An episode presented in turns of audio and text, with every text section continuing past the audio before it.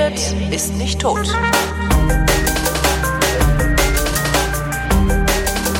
Willkommen zum Geschichtsunterricht einer Koproduktion von Vrindt und DLF Nova und aus Köln zugeschaltet ist Matthias von Hellfeld. Mit nicht ganz so langem grauen Rauschebart wie unsere heutige Hauptfigur. Denn Thema ist Gott. Nein.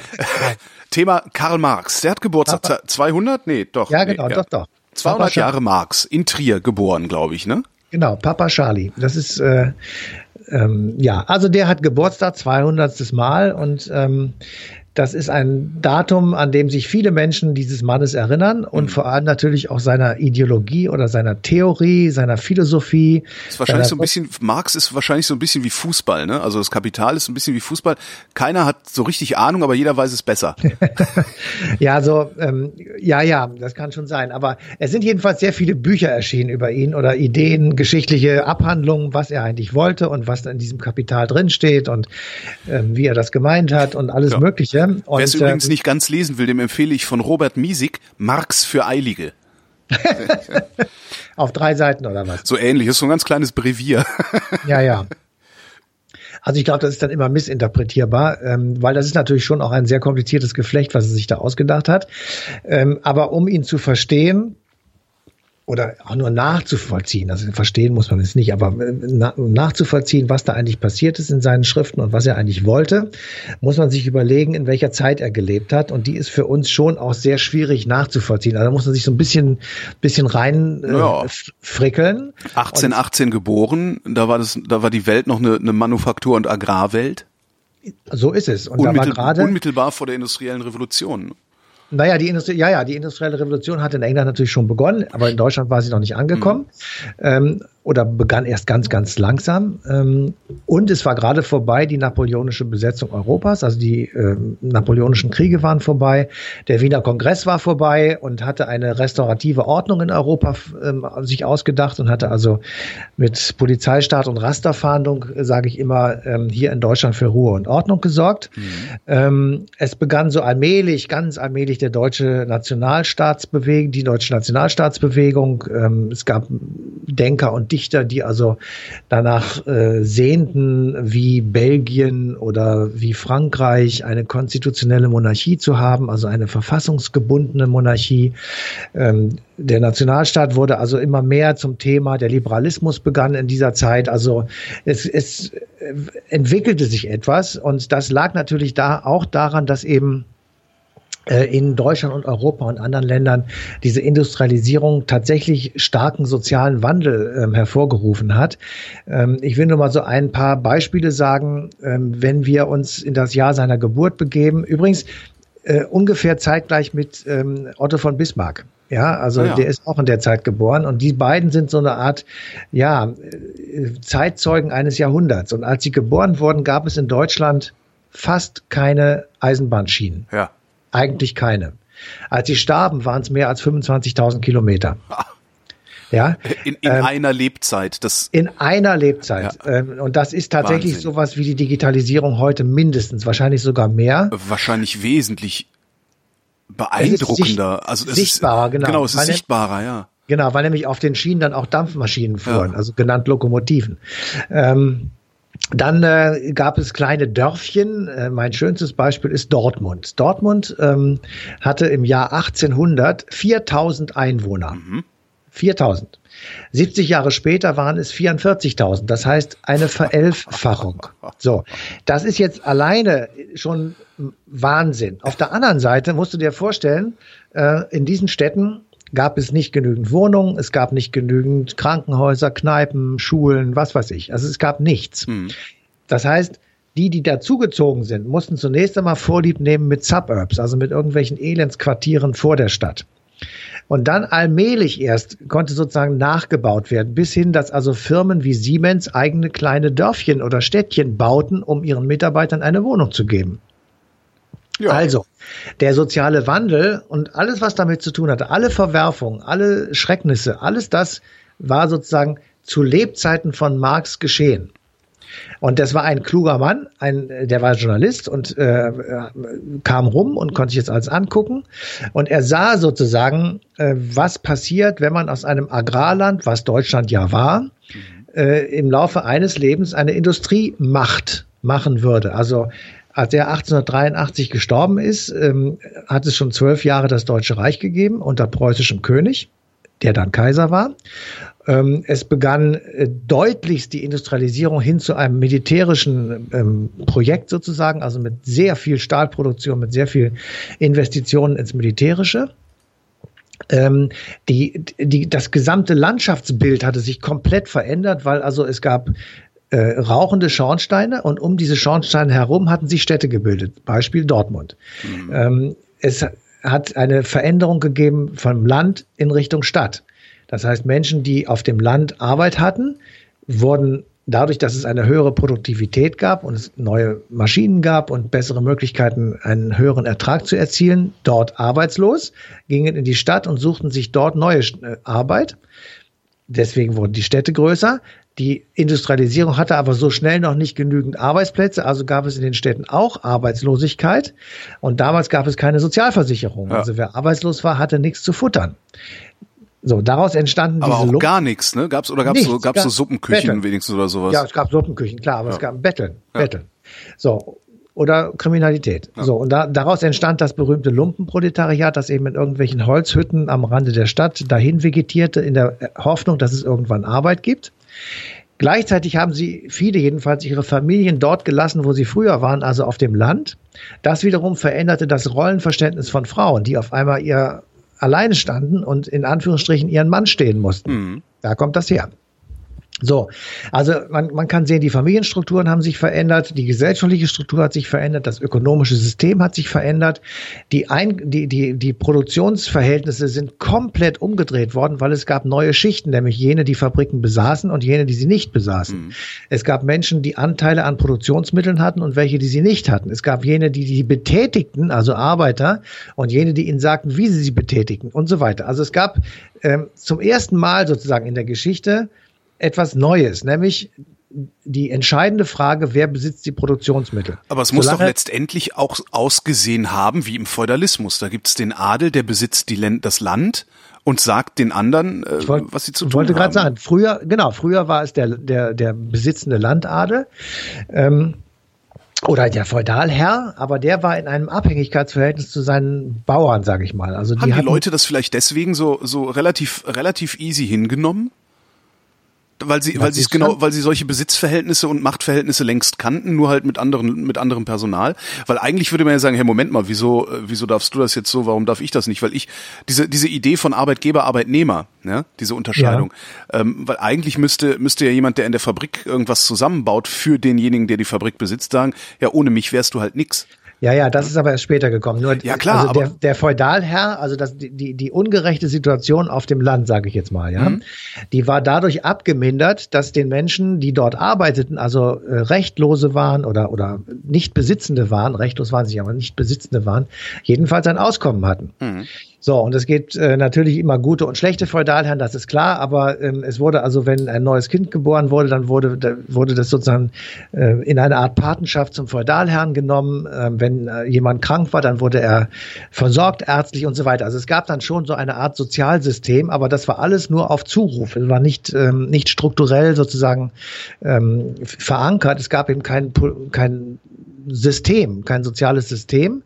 Ähm, und das änderte sich in dem Moment, wo die Beziehungen zwischen Arbeitnehmern, also Feudal, äh, Arbeitern und Arbeitgebern unpersönlich wurden. Also in einer riesigen Fabrik, hm. wo 5000 Leute arbeiten und einer das alles besitzt, die kennen sich nicht mehr. Also da musste man dann sehen, da gab es diese persönlichen Beziehungen nicht mehr, da musste man, eine andere, musste man ein anderes System erfinden, das waren dann später die Sozialversicherungen. Aber in dieser Übergangszeit, und genau in dieser Übergangszeit hat Marx gelebt, in dieser Übergangszeit konnte man nur erschreckend feststellen, dass dieses Land ja wohin eigentlich sich verändert. Ich habe nochmal eine Zahl mitgebracht oder mehrere Zahlen, die wirklich das deutlich machen, wie diese ökonomischen Veränderungen auch tatsächlich ans Markt dieser Gesellschaft gegangen sind. Im Jahr 1800 arbeiteten 62 Prozent aller Erwerbstätigen in der Landwirtschaft. Mhm. 62 Prozent. 100 Jahre später waren es nur noch 35. Haben die da nicht Probleme mit der Versorgung auch gekriegt vielleicht? Höhere Produktivität. Okay. Ja, also wenn du, wenn du maschinell, industriell produzieren kannst. Ach ja klar, die Dampfmaschine hat ja auch vorm Acker nicht halt so gemacht, ja. Genau, ja. So, 100, also die, eine Halbierung fast. Mhm. Äh, Im gleichen Zeitraum äh, die Zahl der Beschäftigten im Gewerbe, also in der Indust Beginn der Industrie von 21 Prozent auf 40 Prozent. So, und alleine diese Zahlen, da kann man sich ja wirklich dran festhalten und sagen, das alleine reicht schon, um einen gewaltigen Strukturwandel hervorzurufen und es, es riecht danach sozusagen, dass die Verhältnisse, in denen die Menschen in dieser neuen Industrie gearbeitet haben, zunächst einmal auf alleiniges, auf alleinigen Vorteil der Produktionsmittelbesitzenden ausgerichtet war. Auch da wieder ein paar Beispiele. Also 16 Stunden dauerte ein Arbeitstag. Stell dir mal vor, der ist genau doppelt so lang wie heute. Mhm. Kinder, Kinder, auch Kinder unter 10, wurden als Arbeitskräfte eingesetzt und zwar überall dort, wo sie wegen ihrer geringen Körpergröße und ihrer Gelenkigkeit äh, besonders gut einzusetzen waren. Zum Beispiel beim, zum Beispiel beim Kohleabbau. Es gibt ja. wirklich äh, Zeichnungen und, und ähm, ja, Bilder kann man fast sagen, wo du also äh, kleine Kinder siehst, die eine Lore schieben in einem ganz, ganz engen Stollen. Mhm. Ähm, eine extrem wichtige Be Bedeutung hat diese Kinderarbeit, weil ohne die wäre die Kohle nicht so in dem Maße gefördert worden, die du über Tage zum Betrieb der Dampfmaschinen gebraucht hast und der Schornsteine. Ja, mhm. also äh, es hatte sozusagen ein, ein Ausbeutungssystem Platz gegriffen äh, das äh, wirklich komplette Ausbeutung war, weil es gab keinerlei Einschränkungen für den, der die Produktionsmittel besessen hat. Mhm. Er konnte den Lohn bestimmen. Es gab noch nicht in dem Maße Gewerkschaften zum Beispiel. Es gab auch noch keine Arbeitgeberverbände. Ähm, er konnte festsetzen, wie lange gearbeitet wird und wer wo arbeitet. So, damit ist es nur auf Gewinnmaximierung, ohne Fesseln durch Gesetze oder Gewerkschaften oder andere Einschränkungen, ähm, so dass dort sozusagen der, der Gegensatz einerseits und die Ausbeutung andererseits in extremem Maße sichtbar geworden sind. Und genau da guckt Marx drauf und sagt, das kann so nicht weitergehen. Er weiß nicht, dass kurz nach seiner, nach seinem Tod, also ungefähr zehn Jahre nach seinem Tod, oder nee, fast ein Jahr nach seinem Tod, die ersten Sozialversicherungen ähm, von Bismarck ins Leben gerufen werden. Ähm, Auch aus um Angst vor Aufständen, ne? Aus Angst vor Aufständen, egal warum, aber das äh, Ergebnis. Hauptsache ist, es ist da, genau. Ja. Genau, das Ergebnis ist, es gab eine Krankenversicherung, es gab eine Rentenversicherung und so weiter. Also es sind ähm, zum ersten Mal sozusagen äh, Dinge passiert, die eigentlich gegen diese Theorie sprechen. 1865 gibt es Gewerkschaften, 1863 wird die SPD gegründet, in deren Ahnentafel natürlich Karl Marx steht, äh, bis, bis heute eigentlich sogar. Und ähm, dann kommt die Sozialgesetzgebung und damit ist sozusagen dieser, dieser extreme Ausbeutungsstatus zunächst einmal in Anführungsstrichen abgefedert. Das hat mhm. immer noch nichts zu tun mit dem, wie es bei uns war oder heute ist. Ja. Ähm, oder sein sollte oder wofür die Gewerkschaften heute kämpfen und die Arbeitgeber sich ja manchmal auch sogar mit ihnen einigen. Aber es war eben immer noch, ähm, naja, schrecklich. So, ja. so muss man das einfach deutlich sagen. Und äh, das hat dann dazu geführt, dass eben ähm, Marx das gesehen hat und dieses. We äh, weißt du, weißt du so aus dem Stand, wie damals dann die Arbeitslosenversicherung funktioniert hat? Also wer wie lange wie viel Geld gekriegt hat und so? Vermutlich ähm, nicht, ne? Äh, nee, das weiß ich jetzt nicht. aber sie war, sie war. Kann man nachschlagen. Ja. Das kann man nachschlagen. Soll jeder nachschlagen, der es wissen will. Aber auf jeden Fall war es so, dass sie paritätisch bezahlt wurde. Mhm. Ja, das asozialste, was wir hier in der letzten Zeit gemacht haben, war, dass die Krankenversicherung nicht mehr paritätisch bezahlt ja. wird. Ja, je, je, kränker du wirst, desto mehr musst du bezahlen. Also völlig bekloppt. Und ähm, insofern ähm, oder man muss vielleicht anders sagen, also wenn die Krankheiten zunehmen und die, die Krankenversicherungen teurer werden, geht der Zusatz auf dich und nicht auch gleichzeitig auf den Arbeitgeber. Genau. Der ja von dir profitiert, wo wir wieder der, da wären, wo ich eben gesagt habe, haben die das äh, vielleicht genau. deswegen so hingenommen. Ja. Ja, ja, also es ist äh, eine vertragte Situation, egal wie. Jedenfalls Marx äh, kann man all das nicht vorwerfen. Der hat ähm, 1883 die Augen zugemacht und der hat ähm, im Jahre davor das Kapital geschrieben. Und ähm, ich habe das natürlich nicht ganz gelesen, das ist mir einfach viel zu viel und viel zu kompliziert auch. Aber ähm, ich habe so das Gefühl, dass die Anamnese richtig ist, also dass er, wie er das beschreibt. Mhm was da passiert ist und worum es geht und ähm, wie die Situation ist, die finde ich jedenfalls, glaube ich, ist richtig. Ähm, und dann kommt natürlich die Frage, was passiert dann und wie ähm, wird er therapieren sozusagen. Da ist vermutlich einiges falsch, aber das kann man ihm ehrlich gesagt auch nicht vorwerfen, weil er weiß ja nicht, ähm, was sozusagen alles dagegen gemacht wird, um genau das zu verhindern, was er prognostiziert hat. Ja. Werbung so. zum Beispiel. Ja. ja, es gibt alles Mögliche, was da, ja, aber zum Beispiel. Ja, klar, du erzeugst Sehnsüchte, du erzeugst Sehnsüchte und du äh, erzählst den Leuten halt einfach, dieses Auto kannst auch du haben, wenn du so hier keine Rebellion machst. Und du machst Lohnerhöhung, damit setzt du die Menschen in die Lage, äh, gewisse Geldmengen in der Tasche zu haben mhm. äh, und sich, äh, was weiß ich, jeden Tag ein Bier leisten zu können. Jetzt ist etwas blödsinnig. Ja, klar, klar, klar. Du weißt, was ich meine. Und ähm, insofern äh, ist das eben schon so, dass man gegengesteuert hat. Und ich habe ja meine, meine persönliche, durch nichts zu äh, begründende These ist ja, dass der Kapitalismus relativ intelligent ist.